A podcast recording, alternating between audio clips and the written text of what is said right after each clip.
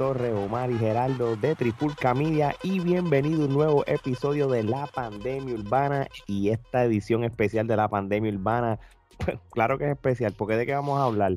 ¿De la Miss Universe haciendo como gatito? No, no, aquí vamos a hablar de lo que pasó este pasado fin de semana en Puerto Rico y el concierto de Bad Bunny en el evento de P fucking R, uno de los eventos más grandes posiblemente en la historia de, conciertos y eventos en la era moderna de Puerto Rico, si no me equivoco, porque realmente esto se convirtió en un fin de semana de, de festival de esta persona en específico. Pero antes de comenzar, tenemos aquí varios invitados.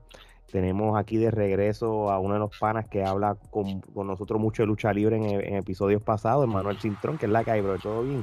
Pero dímelo, dímelo, ¿qué está pasando? Todo bien, todo bien. Y tenemos por primera vez aquí a uno de mis hermanos de sangre, eh, Axel Torres. Papi, ¿cómo está? ¿Todo bien? Saludos, todo bien. Buenas noches a todos. Buenos días donde a la hora que nos escuchen. A la hora que sea que nos estén escuchando. Sí, sí, sí. Y obviamente tenemos también a, oye, y esto es que lo entrevistamos el año pasado, uno de los artistas revelación de Puerto Rico, lo que es el rock, porque el hombre estuvo partiendo la top 40. Es más, John Allister, que es la que hay, ¿todo bien?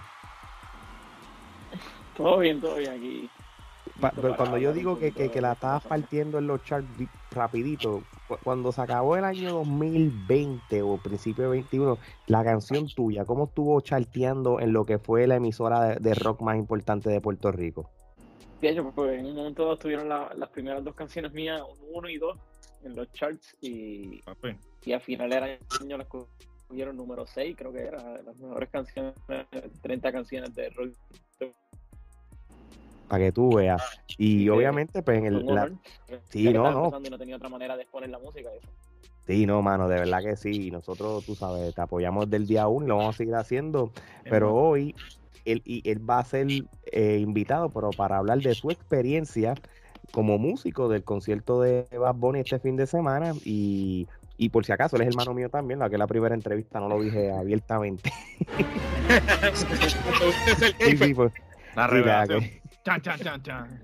ahora, viene, ahora, viene, ahora viene el próximo hermano de Ade entrando por. Aquí que pase Diego y que pase Laura también. bueno, pues muchachos, pues vamos para el primer tema. Bad Bunny invierte sobre 10 millones de dólares para el evento de P fucking R, el evento más grande en la isla. Y esto para darle un poquito de info, este Noah, el productor de Bad Bunny, dueño de Rima, dejó saber en una conferencia de prensa que para las funciones del conejo se había invertido sobre 10 millones de dólares. Entonces las dos funciones de los conciertos, eh, Bad logró meter sobre 100 mil personas, 70 mil en el estadio Irán Bithorn y sobre 30 mil en el Choliseo, simultáneamente y con varios invitados. So, dicho esto, ¿verdad?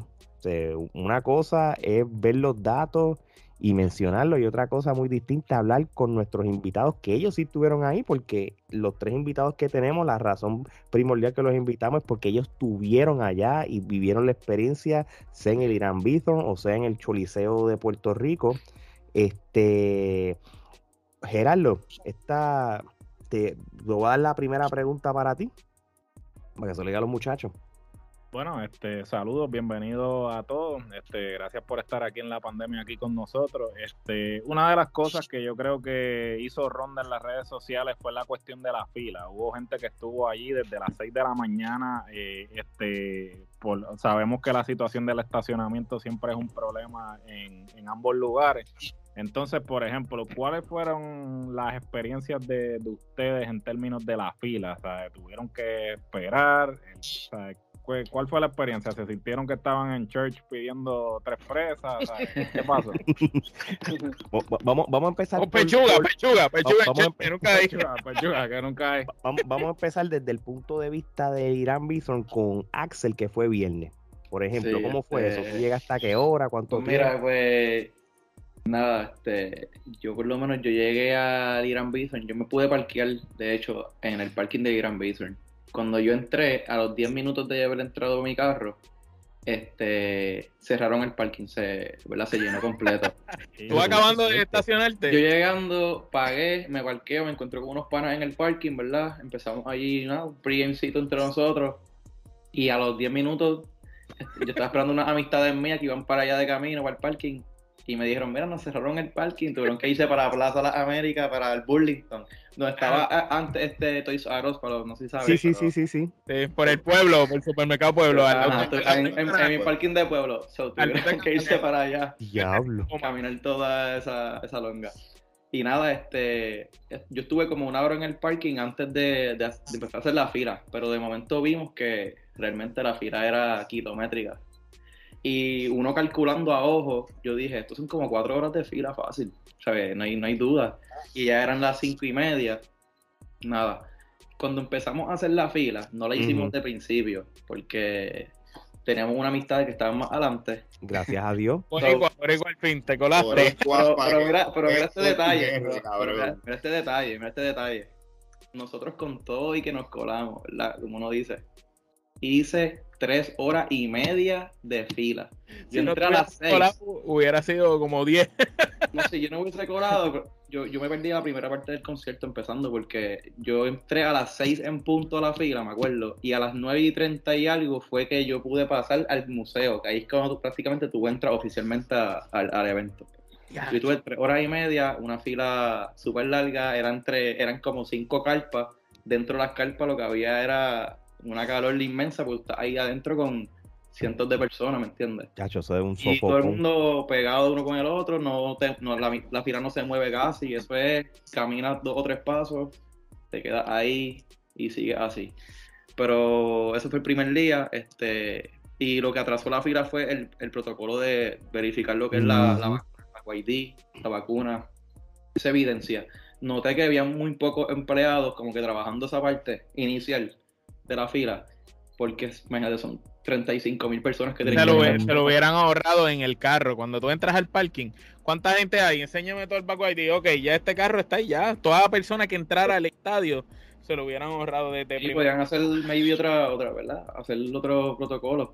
Pero yo noté que eran bien pocas filas, porque es una fila grande, pero se concentra después como en cinco líneas para 35 mil personas. Era imposible, realmente era imposible. Por eso es que la fila, eh, muchas personas hicieron cinco horas de fila.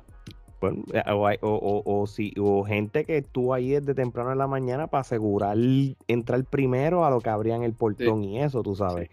Este, es verdad, este, por lo menos nosotros que vivimos, en los, yo por lo menos en los Estados Unidos, o más general los que no fueron a, los eventos, pues prácticamente nos estábamos poniendo al día con, todo lo que estaba pasando por las redes sociales, ¿verdad? Porque eh, ¿qué, más? ¿Sabes? No, no, había, no, no había de otra. Este, Omar, tú tienes una pregunta, ¿verdad? Antes de eso, que lo, que también Emma y Alistair nos cuenten, ¿verdad? La, experiencia de ellos de, de esa primera etapa allí. Pues yo, yo, yo voy a hablar de, mi experiencia. Este, antes, del concierto, acuérdate. Sí, mira, yo, yo fui, yo creo que fui bastante inteligente. Yo, como yo trabajo por el área del Irán Bison, yo decidí dejar mi carro a las 2 allí y caminar a mi oficina. Me lo dicen ahora almuerzo, ahora no vengan a decir, ahora no vean esto, van a decir que me cogí tiempo de trabajo. No, lo sí, compré comida y lo seguí para allá. Yo, yo llegué a las 2 y cuarto al área del Irán Bison y yo fui como el quinto carro en entrar. Yo entré bien rápido. O yo, ah, ah está abierto. me estacioné. Caminé plaza, comí en plaza y seguí para mi oficina. Alrededor de más o menos las seis y cuarto, yo llegué al Irán. Eh, yo no tuve que hacer la fila eh, del infierno que la gente estaba hablando. O sea, para que tengan un, para que tengan un contexto. La fila en el área norte de Minin, hablando frente de Plaza de las Américas, llegaba al, a la Andalucía. Diantre. Diablo. Pasaba el comité, en vez de seguir el comité del PIB, esa luz, cogía a la izquierda y seguía. Era en ese, en ese lado. En el otro lado del Irán Bison había gente haciendo fila y para llegaba a la Domenech. Wow. Casi, llegaba a la entrada del otro, del otro extremo. O sea, eh, ustedes que no están en Puerto Rico, ahora en el Irán Bison, en, los predios, hay una barra slash eh, de deporte que se llama Eco. Y la fila llegaba, pasaba Eco. Wow. Este, casi le daba la vuelta, casi le daba la vuelta al Irán completo a los predios. Técnicamente. Yo tengo que darle shout out a la gente de Rimas y a un pana que, que trabaja allá, que me invitó al concierto y fui VIP al concierto, ¿verdad? No, no hice fila, no pasé por ese revolú, pero yo te puedo decir que cuando yo llegué, yo empecé a hacer la fila y a mí me dio una ansiedad de tres pares por el tumulto de gente que había. O sea, estamos hablando que hacen dos años y medio, el último concierto que yo me recuerdo que yo fui a Irán fue el de Residente. Y creo que eso fue como en el 2018, por ahí más o menos. Este, y era, pero era el doble de gente. O sea, aquí estamos hablando de un montón de gente. Y, yo no creo, acá hablando un poquito más de los checkpoints y la cosa, el problema fue que si hubieran abierto más a tiempo, si hubiesen abierto a las 2 de la tarde o a la 1 de la tarde, no hubiese pasado. Como hicieron el sábado. Eso fue lo que pasó el sábado. El sábado no hubieron filas. El sábado hubo su fila regular, pero se movía. Pero fue que abriste más temprano. Este, pero te digo, eh, a mí me dio mucha gracia porque dentro del estadio no había mucha señal. Y de repente tú, tú recibas estos textos como que pandemonio en la fila, se está acabando el mundo. Y todo el mundo adentro en una había brutal, todo el mundo pasándola bien. El ambiente era de fiesta. Yo, yo no sentí. Entonces, cuando a veces tú vas a algún festival y sientes como que este ambiente de que aquí se va a formar un revolú, o tú sientes como una, una vibra que es como pesa. Mano, no, ahí estaba todo el mundo bien cool. Y tú, o sea, tú entrabas yo que pude ver, yo que pude entrar por, la parte de de Roberto Clemente y entré al Museo Barreo, y yo entraba y todo el mundo como que, ah, no, mira, pasa, gracias. E, era un ambiente como que de celebración. Sí la gente estaba desesperada, porque se supone que el concierto iba a empezar a las nueve y media. Pero si tú estabas en la fila a las nueve y media, probablemente estabas como con un poquito desesperado, o los ánimos estaban medio caldeados, porque de repente fue, fue como dijo ah, ah, este, tu hermano acá, de repente tú pensabas que iba a empezar el concierto y que lo iba a perder pero la instrucción en todo momento era que no se empezara el concierto hasta que todo el mundo entrara. Por eso fue la demora del concierto. Porque si él empezaba a tocar y había gente en la fila, aquello iba, o sea, esas filas se iban a parar. Claro, se iba a formar un revolú. Y yo creo que fue una decisión extremadamente inteligente por la parte de la producción. Para, evitar, un, para evitar un revolú. Para durar un motín, claro, porque si hubiesen, montado. Sí, y podía provocar algo más, más serio y eso. otro astro, Claro, no, no, entonces volvemos. Aquí, aquí, obviamente, los ojos del mundo y en Puerto Rico eh, la cobertura estaba puesta en ese concierto. Aquí, con que, con que hubiera un puño volado y algo malo iban a decir, terrible el concierto de Bad se mueren. sí, el escándalo, el escándalo, el seis personas y obviamente, si tú no vas comido, preparado, con una botellita de agua y tú, estás, y tú no estás acostumbrado a estar en un tumulto de gente, brother, te vas a desmayar. Eso no es, eso, eso es matemática pura. si tú vienes a contar entre las 100.000 personas que estuvieron en los dos lados, se desmayaron 5 personas, bueno, no pasó nada. Nada pasó. Eso es, eso un punto cero, cero. Exacto, con Sebastián y Florentino se morían gente cuando lo iban a ver. Ahora no pasó nada. Quiero pasar nada. Para que tú veas, con Michael Jackson pasó lo mismo y eso, tú sabes, de verdad que sí. Ahora, si vamos entonces para el Choliseo el viernes. Javier, ¿cómo fue, cómo fue la cosa allá? Todo lo contrario a las filas y nada. Mira, yo salí de casa a las 8, busqué a la amiga mía el trabajo de ella a las ocho y media, llegué al Choliseo como a las 9, estuve como 45 minutos en el parking con la pana mía y la esposa también eh, bebiendo y nada, hablando en lo que entrábamos al concierto y y para entrar no había ni una fila, literalmente fue directamente al chole y yo me senté casi a las diez y media. Estuvo todo relax. Pero me imagino que en el lado tuyo, tú, me imagino tú estabas, que, cómo, cómo, que, ¿cómo era el ambiente antes que empezara la transmisión? Porque, mi, música, videos y eso para entretenerlo. O habían anuncios como estos de, de carro y de, ah, sí, sí. anuncios de Puerto Rico. ¿tú sabes? imagino la gente desesperada y aburrida. Sí. Yo pensé que le pusieron episodios del condominio o algo así. The Office o algo así para que se entretenga. yo, no, tuve, yo no tuve prisa por entrar porque él estaba texteando a Giovanni y él todavía me decía que estaba en la fila y ya pues todavía esto no va a empezar. dieron las diez y pico y todavía no me, había entrado. Me escribía estatus y yo en la misma fila le envié una, foto de la multitud. ok, muy bien, muy bien. Omar. Axel, tú que tuviste la oportunidad de estar un día en el Irán Bison y al otro día tuviste la oportunidad de ir al Coliseo de Puerto Rico, cuéntanos cómo tú comparas ambos espectáculos, eh, ambos shows, porque pues entendemos que en cada lugar, a pesar de que se estaba viendo lo mismo transmitiendo, había un delay, pero ambos días los shows tuvieron sus variaciones en invitados y eso. ¿Cómo tú comparas ambas noches y en ambos lugares? Y también, obviamente, lo que ya hablamos de la fila y, fue más cómodo en el Choli, fue más cómodo allá. Bueno, lo de la fila ya se habló y sabes que mucho mejor en el Chori. este, Y bueno, empezando por el Aaron Bithorn, este, realmente, ¿verdad? Y comparándolo como fui también al Chori, la experiencia que tú vives en el show real es inexplicable, ¿me entiendes? No, se puede comparar con el Chori. Para nada, porque la, la, vibra, este, y como dijo el compañero aquí, el, este, todo era bien friendly desde que tú entrabas. Tú no sentías como que prisa, ni tú no sentías ni, ni como que una, una, una, vibra negativa, al contrario, todo era bien friendly, te trataban súper bien, tú entrabas, te daban este un, un vaso souvenir, tengo ahí tres, me llevé tres. wow. este... a, mí por, por las dos o tres copitas de agua que me dice me quedaron. Ah, pues yo me encargué de aguantarlos bien. Este, ¿verdad? Pasabas por el museo y había un lugar que era con, lleno de food trucks y tenía una tarima, había un party de ahí encendido, habían DJ, ¿sabes? Era como un pre-party. Estabas ahí jangueándola con tus amistades, había un barra lleno de barras, como que tú podías pasarla bien antes de entrar a Iran Bithorn, porque Iran Bithorn ya era más dedicado al concierto, lo que habían eran como dos barras nada más o tres. So, no era como que para dedicarle ese espacio a barras. Esto más que un concierto era una especie de festival, podemos decir. Eso era un festival este, totalmente, era una experiencia completa, era una experiencia. Y, mano, realmente el concierto como tal, en general, dentro de, de Iron Bison fue otra cosa. Yo nunca había experimentado estar con tantas personas y pasarla tan bien. Este, lo más que yo había estado habían sido hace muchos años, cuando vino un DJ que se llama Skrillex. Eran 15.000 personas y para mí eso fue lo máximo. Pero aquí, esto es un dato bien curioso. Yo estaba en, en arena más de 20.000 personas y tú no te sentías al lado pegado de una persona. Eh, había espacio personal de que mucho. Yo estaba con un corillo, éramos como más de 10. Y estábamos todos tranquilos, podemos caminar. Como que no se sentían apretados de momento. Para mí que fue que distribuyeron súper bien los espacios dentro de Gran Bistro, porque eran, si yo, yo, tú no te das cuenta allá adentro, pero desde los aéreos pude ver que habían como que cuadritos, dividido, dividiendo como que secciones. Sí.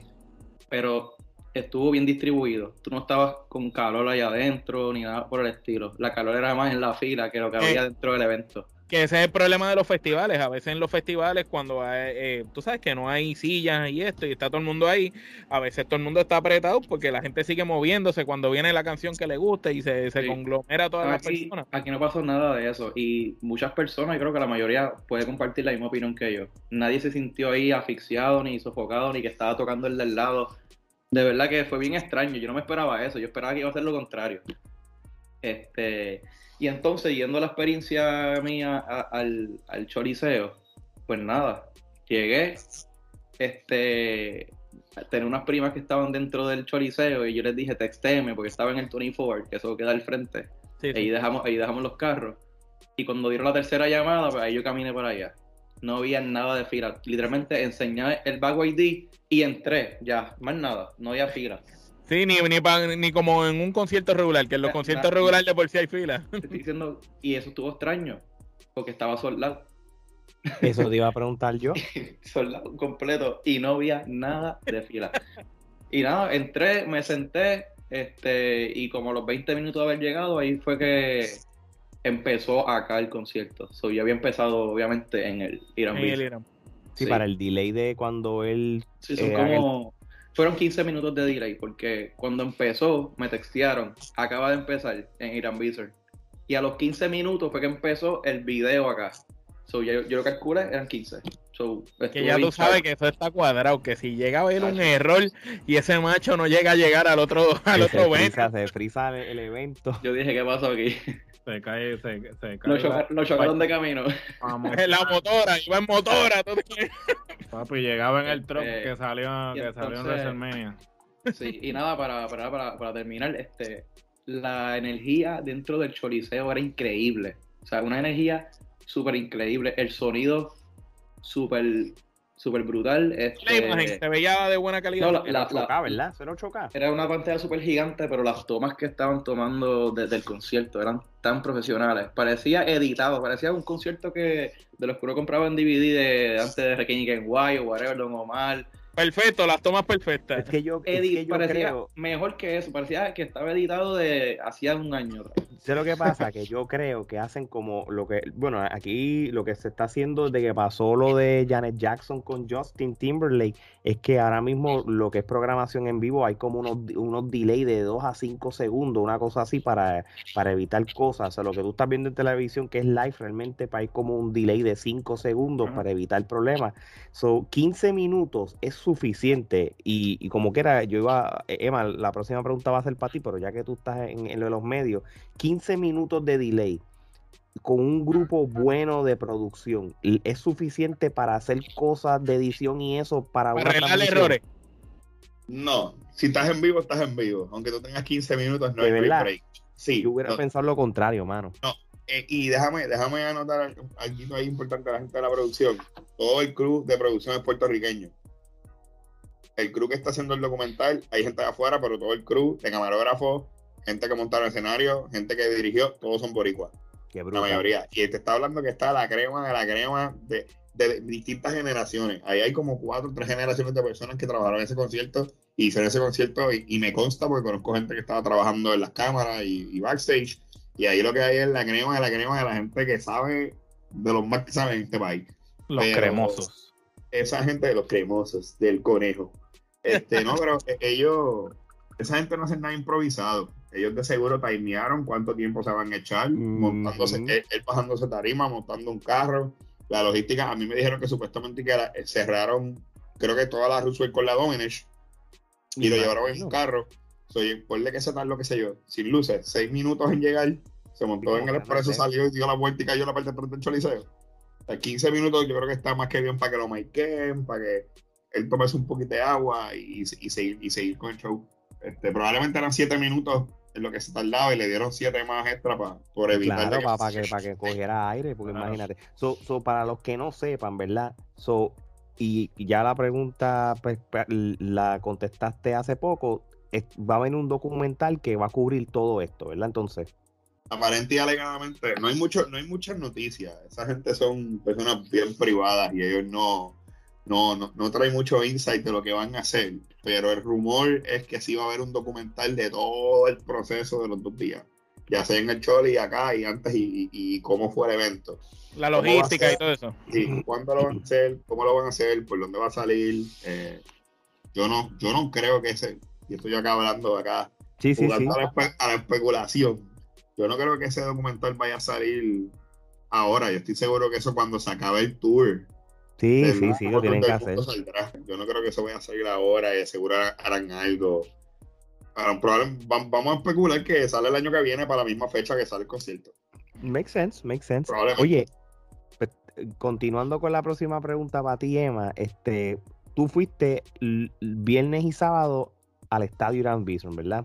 Este, cuando tú me comparas el primer show con el segundo, ¿cómo fue lo que fue el ambiente, los invitados? En el caso tuyo, ¿cuál de las dos noches fue la mejor que te disfrutaste en cuestión del, concierto? Que en teoría me imagino que es, parecido, pero tiene que haber unas cosas que dicen, no, me gustó este por tal cosa.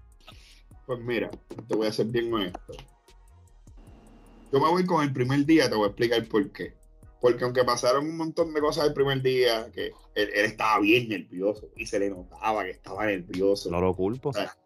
el tipo no ha hecho un concierto, vamos a hablar aquí, ninguno de nosotros somos Ricky Martin, nada. El tipo no ha hecho un concierto en freaking dos años y medio. Y tu primer concierto es un concierto de freaking 50 mil personas en tu país. Que tú quieres, o sea, tú quieres que todo, que nada falle, que todo corra bien. De seguro también estaban informando lo que estaba pasando en la fila. Eso es más tensión para el tipo. Este, hay un sinnúmero de factores que, bueno, de verdad, tú no quieres fallar. Y el nerviosismo es un factor bien importante. Y se le notaba que estaba nervioso. La presión a la edad de él también. La presión, a la edad que él tiene, que él tampoco es que tiene treinta y pico de años, ¿sabes? O sea, manejar todos esos factores a la vez. No, llega a ser yo, a mí me meto en Valium, porque es que es, una cosa, o sea, hay tanto que puede fallar y que no falle nada, o que sean bien pocos los elementos de logística que, que, que haya que corregir Ah, eso es un, plus. Y aunque sí hubieron unos pequeños baches el viernes, yo diría que como a la media hora del concierto, ah, después que se quemó la segunda bombilla, este, sí, para, para, los que no vieron, este, había unos fuegos literalmente gigantes. no estamos hablando de un fueguito de cinco pies, eran gigantes. Y yo, estaba bien lejos, yo sentía el caliente del fuego, que donde estaban las luces de la parte de los laterales era una tela. Y pues alguno de los fuegos dos veces cogió y prendió. Pero te estoy hablando, eso lo apagaron en medio segundo. Y él fue bien consciente y él, y él paró el show. En el momento en que se prendió, él paró el show, ah, se está quemando algo. y pararon. sí, apagaron todo tú del fondo veías, mano, del fondo tú veías dos, carros de, bomberos uh, llegando a las millas, que, pues, mano, esas son cositas que como que te quitan el momento del show, pero la gente estaba ahí y, como yo digo, el intro, el intro fue como el, el set de ton para el concert. Porque la molestia que tú podías tener, el mal rato, el cansancio, el dolor de cabeza o la borrachera que tú tenías, se te fue después tú, tú estabas en el mood del concierto. Y sí, y sí, como te dije, empezó un poco lento, pero, pero después, cuando empezó con el perreo y el tipo ya estaba en su comfort zone, se fue. Sí. El voló. Y cuestión los invitados, eh, cuando salió Romeo el viernes, eso fue un pop heavy, pero el de Residente mami fue más fuerte que el sí. No, ok, sí. Cuando, cuando Residente salió, aquello, aquello se quería caer. Y, y ahí tú ves el gap generacional que él crea. O sea, él, él, él, ha sido bien astuto como artista, coger todas las cosas que le gusten, con que le enseñaron y decir, ah, esto, esto, esto lo puedo ver mi día, esto lo ve mi abuela, esto lo ve mi hermanito y el hermano mayor. Bueno, vimos un viejo de 50 años cantando la ¿sabes? Vamos, pues Yo puedo ir con mi abuela para el concierto. Y, y no, pero, ¿sabes? Sí, como te, como te digo, yo prefiero el viernes por el, elemento sorpresa, el factor sorpresa de que iba a pasar, porque no se sabía qué invitados habían. Habían 20 rumores de invitados. O sea, se estaba rumorando hasta que Drake iba a estar. Sí. No, dijeron que Drake estaba en la isla. Imagínate, sí, dijeron. que Drake estaba en Puerto Rico. Ah, lo de Balvin se sabía porque a Balvin lo habían visto en un hotel que no sé en área metropolitana. Y también los comentarios de ellos en la tiradera entre ellos dos, cuando ellos son panas y habían hecho hasta un disco juntos, eh, se, entendía que eso era más planeado. Era ¿Qué para día que fue Balvin? ¿Qué día fue no lo esperara. ¿Has visto los dos días? Uh, ¿Se habrá saludado a Residente? No creo. se, abrazaron y hubiera quedado brutal que hubiera pasado un revolú con ellos. No, que Residente hubiera grabado un influencer allí con Balvin atrás. Vente, vamos para acá atrás un momento, vamos a grabar algo. Vamos, vamos a decirle algo en la cara ahí para abajo. Eh, tú sabes que a mí tú me caes mal ahí en la cara. Tú sabes que yo te dije que tú, tú, tú, tú, lo que haces música de hot dog. Gerardo. Bueno, pero estuvo muy bueno, eh, estuvo muy bueno. A, a mí tengo y la parte de Arcángel, el primer día, de Arca. Y. Yo me molesté porque las canciones que yo quería escuchar las cantaron en el Choliseo. Eso fue lo único que me molestó.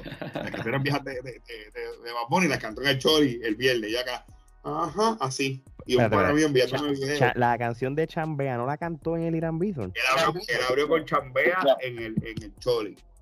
Ya lo, pero es un clásico.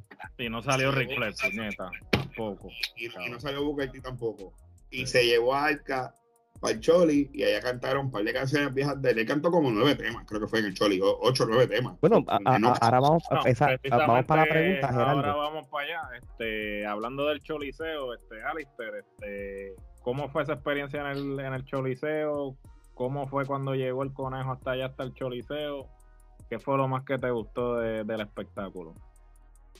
Pues mira, a mí en lo personal me gustó más yo no fui al Irán Bison, pero yo conociéndome me disfruté más la cuestión de ver el concierto bien grabado y que la calidad de audio fuera pues lo más cercano a algo perfecto, tú sabes. Que quizá en el Irán Bison no se pudo apreciar tanto como en el Choli en ese sentido. Sí, pues es abierto. Pues, exacto, es abierto. Y cuando él llegó, nadie se dio cuenta porque había un delay. Entonces, cuando él estaba bajando después que se acabó Zafaera, pues todo el mundo estaba, pues se acabó ya el concierto.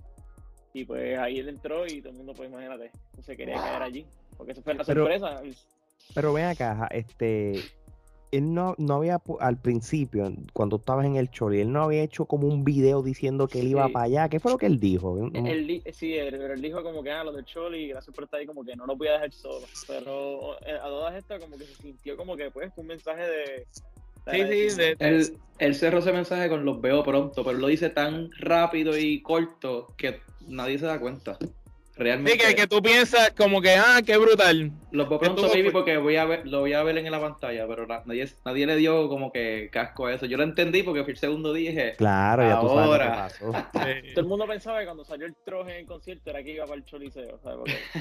pero, pero ese era un rumor, ese era un rumor. Todo el mundo era cantando por todo, por todo, por todo rey. Yo no es por nada, yo estoy seguro que lo tuvieron que haber pensado y a los era un, era un rumor había un rumor de que supuestamente el que le iba, se iba a transportar en el, en el, en el truck de eh, para el Choli, porque inclusive en el, en el flyer del Choli aparecía el truck parqueado. Y tú sabes que le gusta jugar mucho con lo de los easter eggs y dar como que y cosas. Y la gente en algún momento empezó a especular, ah, pues este tipo va en el truck se va a bajar. Miedo, tenía miedo, a, que el truck, se, tenía miedo a, que, a que el truck se cayera, se quedara atascado en un hoyo. Bueno, ah, bueno, sí, porque cuando él lo hizo en, cuando él, él hizo lo del, él hizo lo del truck en Manhattan, ¿verdad? El año pasado. En Nueva York, en Nueva York. Sí, a principios de año, una cosa hubiera quedado brutal, se despedía del Irán Bison. Y, se, y ellos lo seguían viendo en la pantalla y él se montaba en el truck y la gente lo veía. Okay, pero, okay, que no se vayan en un viaje. Ustedes saben lo complicado que puede ser eh, hacer, hacer esto live y grabar Claro que es complicado, pero si tiene, si tiene no, Si tiene, el, si tiene el billete, que, que, metieron 10 millones. Bien. Se metieron 10 millones. Un bueno, si hicieron, en eso, hicieron los inflables eso con la cara de él. que hagan cualquier cosa. Sí, pero eso lo hizo este allí Tatito. Eh, de, de Bayamón, el que hace los inflables para los cumpleaños. Mira, Alistair, y volviendo otra vez contigo, entonces ¿Cómo, digo, y la pregunta es obvia, pero como quiera, cuando salió él de momento, que fue la sorpresa, ¿cómo, ¿cómo fue aquello? Porque prácticamente el choliseo es el choliseo, o sea, prácticamente él, lo hizo ya. Yo llegué a pensar que era un doble, porque no, me sorprendería. no, me, no, o sea, lo del delay no lo, no, después que le escribí a Axel, y fue como que, ¿qué? Pero ¿cómo él salió? Era, imposible. Me acordé cuando Michael Jackson hizo eso en el Super Bowl, ¿verdad? Pero hizo doble, ¿verdad? Porque no se puede transportar. Sí, sí, eso no era él, ¿no? Eso no era él. Este, pero después dije, no, no puede ser un doble porque había gente al frente allí para, ¿sabes? La gente no es boba. Pero sí se quería caer eso, imagínate. No, y cantó, cantó, varias canciones, ¿verdad? Allí. Sí, cerró con la nueva, la de Julieta Venegas. Sí. No, fue la que cerró, me acuerdo. Qué brutal, hermano. Pues mío, pues, no él tiene que darle algo exclusivo al Choli, a los del Choli por, por, por, por, por, estar allí y todo. Llegó el Cángel, el segundo día llegó el Cángel al Sí, sí, eso es verdad, eso es verdad. Nítido, Omar. Eh, ¿Qué ustedes creen de la inversión de los de más de 10 millones para estos conciertos? ¿Ustedes creen que estos conciertos fue más de un acto de él darle a, Puerto Rico algo? ¿O creen que él recuperó ese dinero con todo lo que ustedes vieron que había allí de logística? ¿Ustedes piensan, mira, él ganó más de lo, de lo que invirtió? Para cada uno de los tres, la pregunta. Que, bueno, viéndolo de del lado de negocio, yo digo que nadie va a invertir para, no ganar. Pero como es él y como me viste comportar la compañía de rimas, etcétera, quién sabe si lo hicieron por la mola Puerto Rico y darle a los fanáticos una experiencia que no se le va a dar a más nadie en el mundo. Porque como yo, como ellos bien dijeron, el show de aquí de Puerto Rico es el de Puerto Rico. Es único, ¿sabes? No, ellos no van a llevar este mismo show para pa, pa el tour posible. No va a ser en Orlando no va, no va a hacer eso, no va, no, no, no, va, no va a ir al Citrus Bowl y yo voy a estar en el ángulo y de momento pasa lo mismo. aquí se va a meter en el Space Needle, así que este, este, yo creo ustedes se jodieron. Ustedes tienen el enviso, aquí va a cantar encima del Space Needle. Ah, aquí, aquí, aquí va a empezar en el Citrus Bowl, en el estadio de, de, de, de Citrus Bowl y, y, entonces pues yo voy a estar donde juegan los mayos. Va a pasar exactamente lo mismo. No, muchachos, no. Primero que un poquito. Este, en realidad tengo mi debate entre si le sacaron dinero o, si lo hicieron por amor, pero maybe me voy más porque le quieran dar la experiencia al pueblo de Puerto Rico de un evento inolvidable y, y realmente lo lograron, realmente lo lograron, 100% yo creo que eh, eh, como es más que un concierto fue una experiencia eh, el, por lo menos el, festival es, un input así que, que, yo puedo coger de esto. Voy a dejar la EMA para último. Eh, Alistair te pregunto ya a ti este la, la misma pregunta y tu, y tu punto de vista. Yo, yo pienso lo mismo, que yo dudo que hayan ganado tanto, porque en verdad invirtieron bastante en eso, en la logística de todo el escenario, la luz. Sí, es verdad, es verdad. Yo, yo... Me parece que para, recuperar eso y el precio de las taquillas no estaban tan caras, están bastante baratos, especialmente en el Choli, tú sabes, 15 pesos la que yo compré, la más cara 50. yo realmente dudo que haya habido ganancia en el Choli, pues, porque la, la, mayoría de los conciertos del Choli lo mínimo son 50. Yo creo que no hubo eh, tanta pérdida, pero tampoco fue que hubo una ganancia. Yo, quiero, darle un detalle rapidito. Este, tenían los tres venues más duros que hay en Puerto Rico alquilados al mismo momento. Tienes Roberto Clemente, tiene Irán Bithorn y tiene el Choli, los más grandes. O sea, a la misma vez. Lleno a capacidad. Por un weekend, lleno a capacidad. ¿Qué es eso?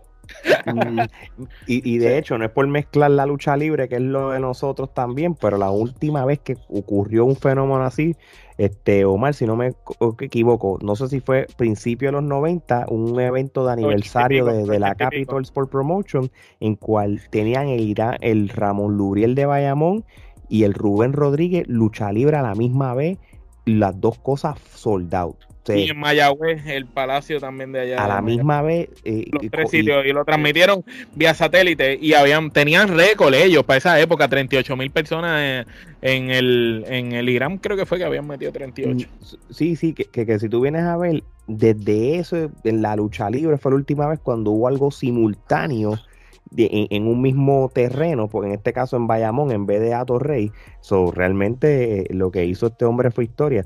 Yo me imagino que obviamente eh, que el Irán Bison y Roberto Clemente son estadios municipales, son la inversión de rental no era tan caro, pero el choliseo es caro. Loco, pero no es solo eso, es la eh, antes de que Emma hable, que está por explotar, pero de mi trabajo, de mi niña, papi, de las ventanas del piso 17 se veían las torres montando las luces y eso se veía una escenografía mucho Loco, eh, eso parecía que estaban montando un WrestleMania allí, un Super Bowl, literal, eso era lo que parecía, WrestleMania o el Super Bowl, le están montando allí, literal, una cosa increíble, algo, cuando practicaban las luces, todo eso, el cielo cambiaba de color, tú decías, ¿qué es esto? Esto, esto es algo... Bueno, Omar, hay, hay videos de gente en avión cuando estaban haciendo lo, lo, lo, de mi trabajo se veía, se veía eso, porque de mi trabajo se ve el estadio así completo, como si tú estuvieras desde una, como si fuera una sombrilla. O, son los portales del diablo, pues según dicen los religiosos también. Uno de dos. Bueno, Emma, dinos, dinos tu, tu versión antes que explote. ¿Pero cuál tú quieres? ¿La, la, de los portales del diablo o la...? No, que te dé la gana. Este podcast para que tú lo que te no, Dentro del negocio, tú que eres un tipo que conoce a medio mundo de los medios, ¿qué tú piensas? eso, suena como, eso suena como importante. pero, dejando el chiste, dejando el chiste. Este pana realmente hace lo que le da la gana. Punto. Este tipo hace lo que le da la gana. Él dice, yo quiero hacer un fucking Disney dentro del Irán Bison, yo voy a hacer un fucking Disney dentro del Irán Bison. Y, y me consta, o sea, yo he trabajado en producciones pequeñas. Lo que se metió, lo que se puso ahí es, no se ha puesto en casi nada en el mundo. O sea, ahí tuvieron que romper paredes para que troces pudieran entrar a poner pantalla. O sea, para tener una perspectiva, y todos los que estamos aquí hemos ido al Irán Bison. El, Irán Bison tiene las medidas de Major League Baseball. Claro. La parte de atrás son 400 pies, más o menos por ahí. Si una pantalla de esas se caía de ahí al público, llegaba a ser, por primera que llegaba a la mitad del campo. No. O sea, de donde yo estaba, que yo estaba extremadamente lejos, yo no tenía ni que hacer ni fuerza para ver el concierto. Lo veías clarito ahí, tú, como si fuera al frente. yo te puedo enviar los videos. Bueno, yo creo que yo ahora le envié como dos videos. Yo sí, sí, sí. Yo, parecía que estaba en un cine viéndolo. Este, y, y, probablemente ellos ya tenían más o menos una idea de cuánto se iban a gastar. Pero cuando tú estás haciendo una cosa así de grande, hay gastos que. Que, surgen después. Que surgen, por ejemplo. Cables, mierdas así. No, no te vayas lejos. La multa que tuvieron que pagar en el Choliseo ellos se la pagaron adelantado, lo más seguro. Este, y eso, y eso es como que el Choli te pone una hora y te dice, ok, hasta la una. Y te cobra por hora. Creo que es hasta las 12. Después de las 12 pasó cuarto, el día completo al otro día. Pero, pero te cobra por hora. Hora que te pase, hora que te cobra. Este, el, el, el traer todos esos camiones, la producción. El Bugatti, él, mencionó que costaba, que en Estados Unidos mismo, para moverlo de Los Ángeles donde él lo tenía, a lo de la lucha libre cuando lo llevó a Raw, le costó 8 mil 8 mil dólares. Moverlo, imagínate para traerlo para acá. Traer el truck, traer el Bugatti, alquilar los dos venues. Los dos venues no son baratos.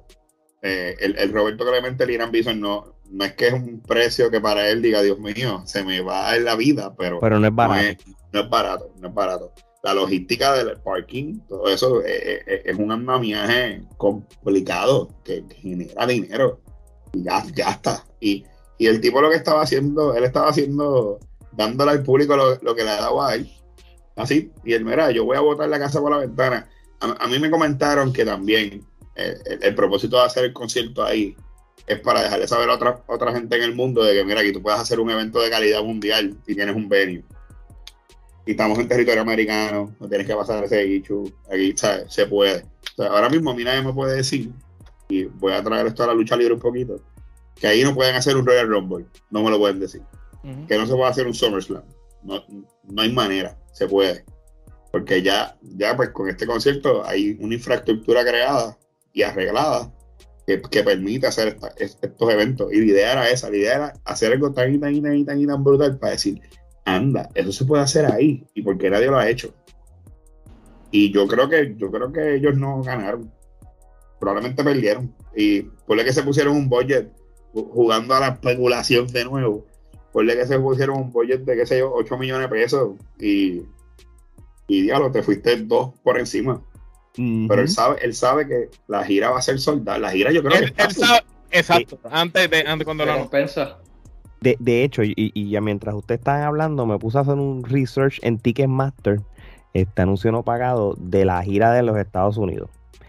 Si él tuvo pérdidas en Puerto Rico, que a él no le importa, esto está fríamente calculado. Nadie va a perder dinero porque esto, el tour empezó en Puerto Rico, pero el tour es, lo que todas las ciudades y todo, y al final es que tú tienes la ganancia final. Ahora mismo está, yo me metí en Orlando. Orlando va a tener dos funciones, obvio, porque hay boricuas aquí. Las taquillas más baratas arriba están en los 200 y pico.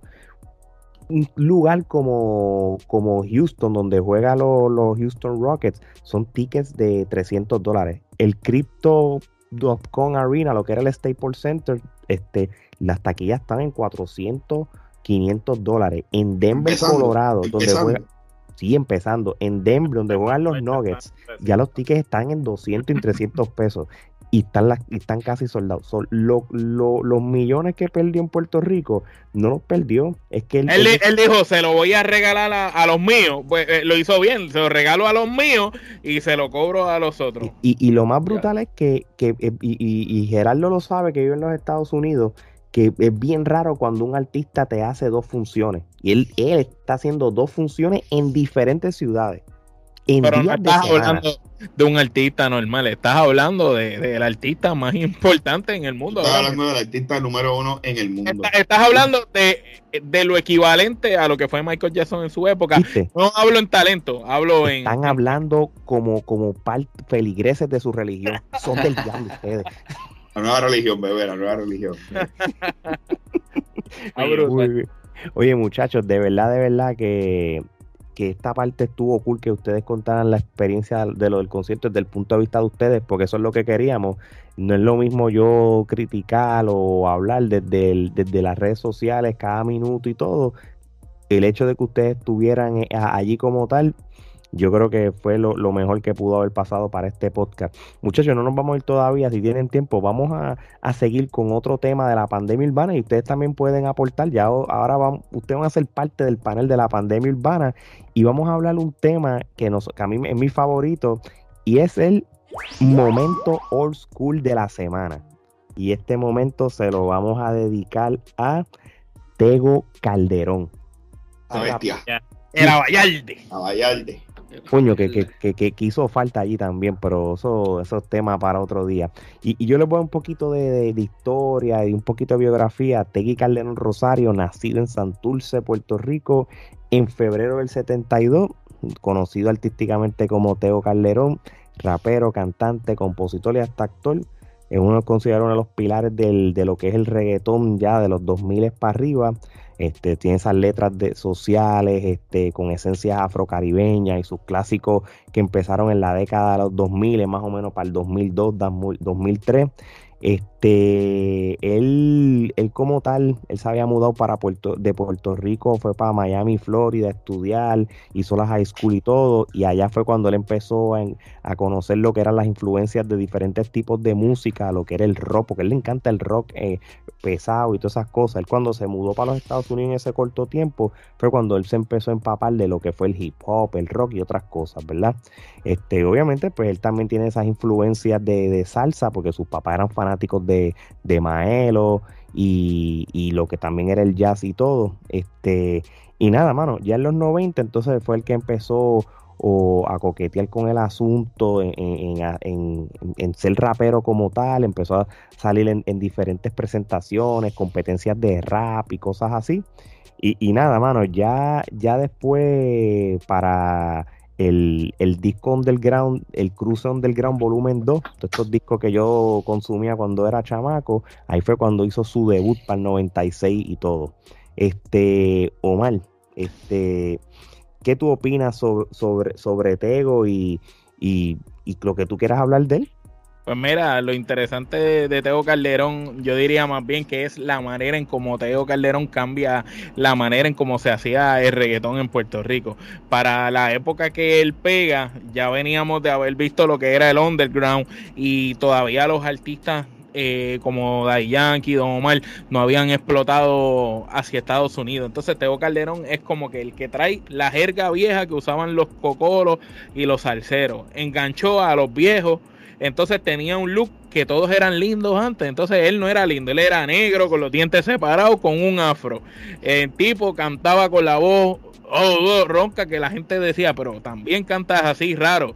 Encima de todo, cuando el tipo explota rapeando, hasta los negros de Estados Unidos se la compraron los negros no habían capeado a, a Enciseja que cantaba como un gringo.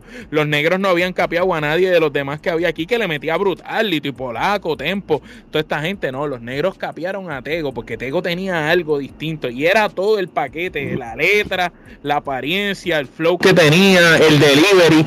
Eh, Tego hizo algo que fue que él empezó a ponerle reggaetón un poco más lento. El reggaetón estaba demasiado acelerado, Tego lo puso más lento y, y Tego Calderón yo diría que sin Tego Tego, eh, no, eh, Tego fue el primer paso para que el reggaetón explotara como explotó. Después mm. vino Don Omar y entonces trajo su parte con las melodías, Daddy Yankee con la gasolina, Wisin Yandel y todos los demás. Pero ese primero que cogió esa puerta y empezó a darle patas, yo diría que fue Tego Calderón.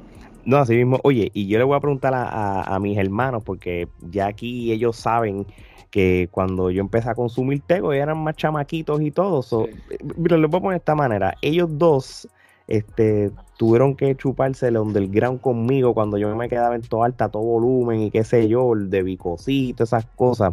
Este, Javier, yo te voy a preguntar algo. En el caso tuyo, tú eres músico, ¿verdad? Este, y, y, tú tienes ese oído de escucharle todo, ¿verdad? Este, tú, tú, cuando tú escuchas a alguien como Tego, y, y, tú eres una persona de que quizás no era de tu generación, pero tú siempre, tú eres una persona que indagas y buscas. ¿Cómo tú puedes comparar a Teo con, y lo separa de otros artistas? Pero Teo Calderón siempre la gente lo destaca porque su, manera de, ser es bien atada a la cultura, ¿no? en, la, música de Teo Calderón hay mucha influencia de, música puertorriqueña de todos lados.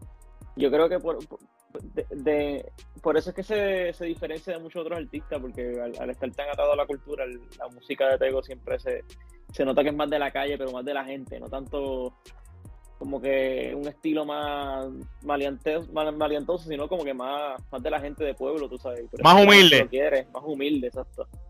Y, y, siempre la gente que habla de Tego habla de eso, de la humildad y que es como una persona que se identifica a mucha gente de, de muchos sectores. Así que en ese sentido es por, por eso creo que Teo Calderón tiene el respeto que tiene en la industria, a pesar de que no está tan activo últimamente en los últimos años. No sé cuándo fue el día que tiene una canción. No, y, para, el disco, para, el disco, anterior de, de Manuel, eh, o mejor dicho, Manuel, ah, eh, él había sacado dos canciones con Tego que, de hecho, eh, fueron, malísimas. No sé si fue por qué fue que salieron las canciones, pero pues, fue por culpa de Manuel. Sí, por culpa de. Oye, y, y, y, hablando de Manuel, Emanuel, tú y yo somos contemporáneos.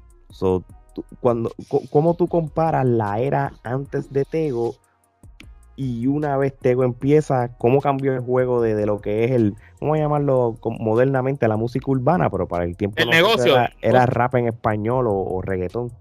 Lo que pasa es que Tego trajo algo, okay, cuando todo el mundo iba para acá, Tego fue para allá. Obligado. Y, y, de repente tú escuchas a este tipo, ese, ese crispy sound, me ¿tú quién es este? Y afro, afrocaribeño, la cosa, y todo el mundo estaba haciendo reggaetón ya pasé tiempo cuando Tego salió, ya estaba la época de Héctor de cantar bonito y de perreo, y gatupela, y dame aquí, y dale para allá. Y, era como el perreo para los buenavitos, como yo digo. Este, y, y sale, y sale Tego por este lado, por esta línea de que era yo soy de los Isa, aldea, el negro, la cosa, el meneo. o sea, Tego le brincó a tanta gente por encima que estaba como que en la línea del suceso por ejemplo, porque en, ese mismo tiempo que sale Ego, ya están empezando a hacer los conciertos masivos en el Roberto Clemente. Ya Don Omar tenía de haber hecho el concierto de él. No, no antes, eh, antes. porque el de Tito y Héctor fue el primero. El primero fue el, de Héctor y Tito. Y después Tego en mayo hizo el de él. Y Tego básicamente llevaba cuánto. Bueno, había, había sacado el, disco de la Vallardi, pero conocido, no llevaba ni dos años. Y Tego le brincó por encima le brincó a Yankee, le brincó a Don, le brincó a Wisin y Yandel, que estaban bien calientes por ese tiempo, le brincó, bueno, Sayon y que era otro, otro, otro, otro, el de que cantaba reggaetón, que estaban también bien pegados, y era otra cosa. Pero al nivel, al nivel que estaba Estolitito, este, yo te diría que, mano, no, ni casi ninguno de los otros estaba a ese nivel. Tego cuando sacó el Vallarde, pero y Don Omar después que pegó, que estuvo el primer año de Estolitito haciéndole eh, los coros y después fue, fue que hizo su concierto.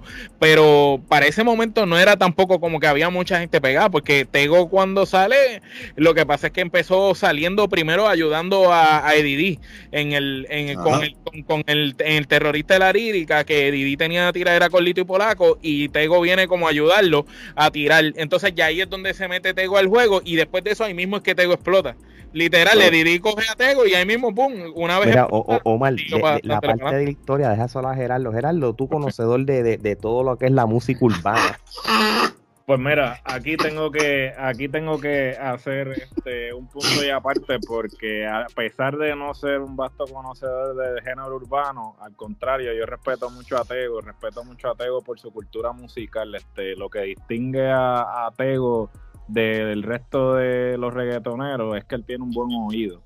Entonces, cuando tú quieres ser este un buen este artista y en este caso productor, tú tienes que tener un buen oído y estar este preparado para tener influencia y saber que de, cualquier sitio este tú puedes este sacar música. Y entonces tú tienes un tego que este, te trae la salsa, te trae la bomba, te trae la plena, este te utiliza el hip hop, o sea, el único después de Vico sí, el único MC latinoamericano es Tego Calderón. O sea, es el único que tiene la esencia de, lo que es este los MCs de cuando este el hip hop este eh, en inglés em, eh, mm. comenzó.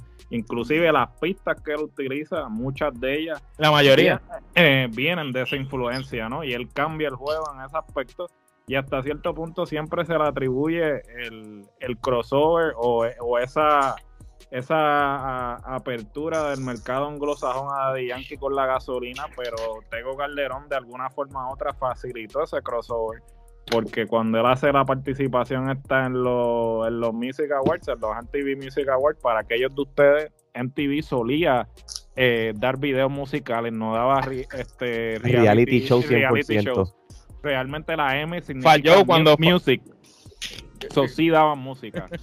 Cuando Falló los presentó, cuando Falló los presentó. Cuando los presentó en los Está, que de hecho estaban los tres, estaba Don, sí, estaba Don, Yankee y Tego, pero Tego son los pilares de, claro, son, los pilares, pero Tego fue hasta cierto punto el que le brindó esa credibilidad a los artistas hispanos para poder hacer ese crossover a, al mercado anglosajón. Es que Tego era mercadiable, lo, eh, eh, Tego era mercadiable y tenía ese, lo que le llaman el street cred, o sea, él mm. tenía esa capacidad de poder decir, mira, o sea, yo no tengo nada que envidiarte a ti, porque el problema con el, el género latinoamericano siempre quiso copiar de alguna forma u otra, porque pues, o sea, la influencia este siempre fue de afuera. Sin embargo, el, concepto que hizo en el Madison también, que se llamaba Tego y sus amigos. Los amigos eran todos los demás raperos del género y era un concierto de varios artistas, pero usaron la imagen de Tego como el cuando pegó. Con el main, exacto. Y ella, La Vallarde es un disco que tú lo escuchas de principio a fin y yo creo que es de los pocos discos de... Todavía de, reggaetón como tal que tú puedes escuchar de principio a fin y es un disco completo, o sea, es un disco y no aburre todavía. no aburre, no, aburre ¿sabes? no solamente tiene este es A mí es el mejor disco de un solo artista del género urbano. Sí, es, el, mejor disco. Va, a cumplir 20 años el año que viene y todavía y todavía se, se puede escuchar y no pasa moda. Antes antes de ir al último tema de, de las noticias, como le decimos, Axel, sobre Teo Calderón, algún comentario, alguna canción que te gusta, nunca ¿qué pasó? Me olvido, nunca me olvido cuando tú tanto bajaste de la Vallarde y papi buscándolo por todos lados. Y, y no aparecía, no aparecía. Pero me acuerdo, me acuerdo de la Vallarde ese disco, este, para que retosen en la canción que más me gusta de ahí, ese perreo ya lo está brutal esa Tú sabes lo que pasa, que cuando, y esto es para ir ya mismo cerrando, ¿verdad? Este, dándole las gracias a todos esta, este corillo por participar, yo sé que están allá. Cuando Tego estaba grabando el disco, ese disco lo piratearon. Y eso fue lo que hizo que cambiara el juego, porque tuvo que hacerlo de nuevo.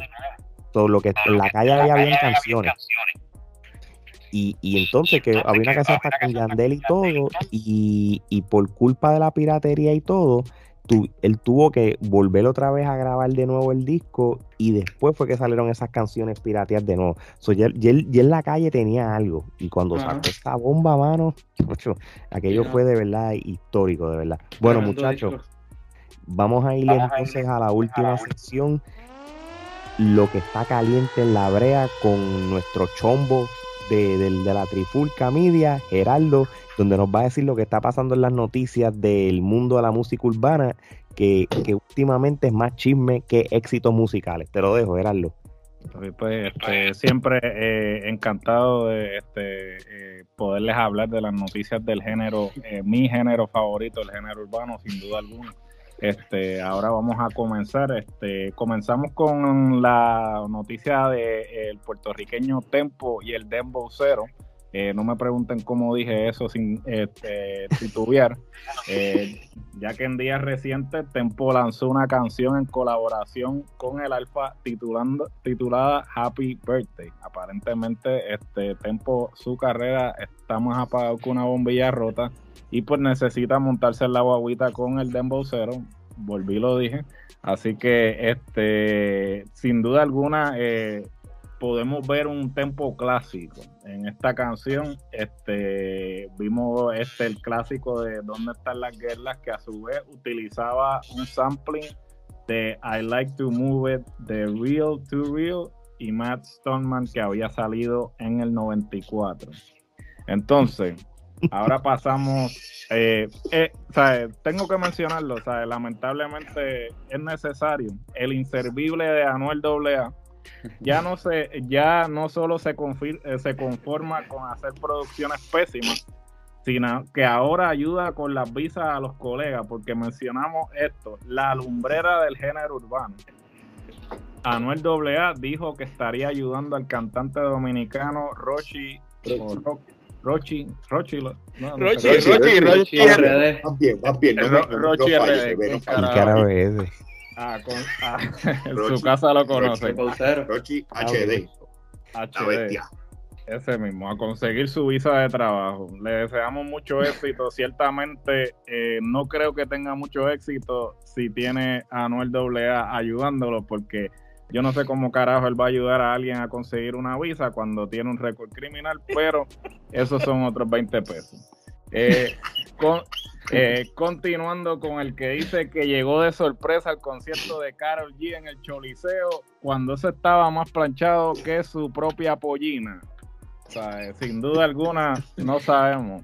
Anuel se convierte en el primer latino, desafortunadamente, y representante de la música urbana en lograr una colaboración con UFC.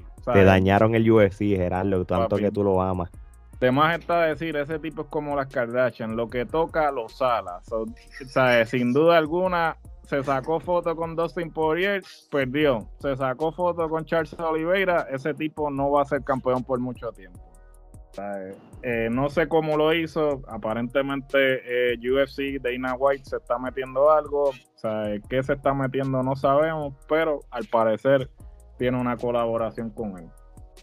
Y para culminar, continúa fuerte el caso por ley de armas del conocido productor de música urbana Rafi Pina, ya que hasta su abogado y amigo Edwin Prado renunció a su caso. Uf. Mm. Está apretado. Está apretado y cómo. Pina llegó solo a su juicio mencionando que el mundo entero lo apoya y que está positivo. Positivo va a estar cuando encuentre a mi amigo allí recogiendo el jabón con él. Cuando, se tope, cuando se tope con cebolla y Ovaltine. Que cebolla, le va a sacar las lágrimas y Ovaltine el Nesquik. Eso es así, definitivamente. Eh, al igual que en la semana pasada, no quiero dejar de eh, terminar esta sección eh, con un verso de poesía urbana. Y ya que este episodio fue dedicado al gran Benito, mejor conocido como Bad Bunny, los dejo con este verso de poesía urbana. Ey, si te lo meto, no me llames, que esto no es para que me ames. Ey, si tu novio no te mama, él para eso que no mames. Sabias palabras de un baluarte de la cultura puertorriqueña, Benito Antonio Ocasio Martínez, Bad Bunny. Compositor del año del año pasado, no, sin duda alguna. Y, el artista número uno de, Spotify, ¿ves? Por, por, el segundo año. Eh, por segundo año consecutivo. Este. Y, y miren, mi gente, podemos criticar a cualquier cantante de la música urbana, pero los podemos criticar y mientras lo estamos criticando, ellos se están saltando de millones. ¿Qué le importa yo lo que digamos nosotros? Lo que sí les vamos a decir a ustedes es que gracias a todos estos países latinoamericanos que nos han seguido y nos han apoyado en estos últimos dos años, como les dije, Spotify nos notificó que 17 países escuchan Trifulca Media y todo nuestro episodio y todo esto, nuestra programación, más igual que Apple eh, Podcast, también otros países para un total de más de 25 países en estos momentos. Le quiero dar las gracias a, mis amigos, mis hermanos, mis invitados, Emma, que ya este es como ya es pana, ya es familia, mis hermanos Axel y John Alistair. Oye, vamos a cerrar esto mejor. John Alistair, eh, algo que nos quiera decir, algo que venga para el futuro o, o cuando se cocine nos deja saber estamos ahí cocinando un par de cosas, un par de proyectos con, diferentes artistas. Y ahí bregando un par de cositas con los de menudo, a ver cómo queda esto. Bueno, eh, lo que se ha visto va a estar duro. Así que mi gente, ya lo saben, él está colaborando con, los ex menudos y, lo que viene es súper, súper chévere.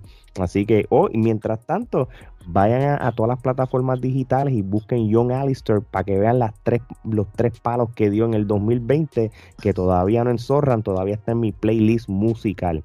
Así que, y ya lo saben, mi gente, denle clic a, a, la campanita y suscríbanse a Trifulca Media en nuestros canales de YouTube y denle follow a todas las plataformas de audio de podcast y también denle follow, like, lo que sea a todas estas redes sociales, TikTok, Instagram, Facebook y Twitter. Y ya lo saben, mi gente, cuando yo digo todo esto, cuando hablamos de Benito, cuando le estamos diciendo que nos están escuchando más de 20 países, es sencillo, es que no somos regionales. Así que de parte de todo este corillo, para no decirlos uno por uno, hasta la próxima.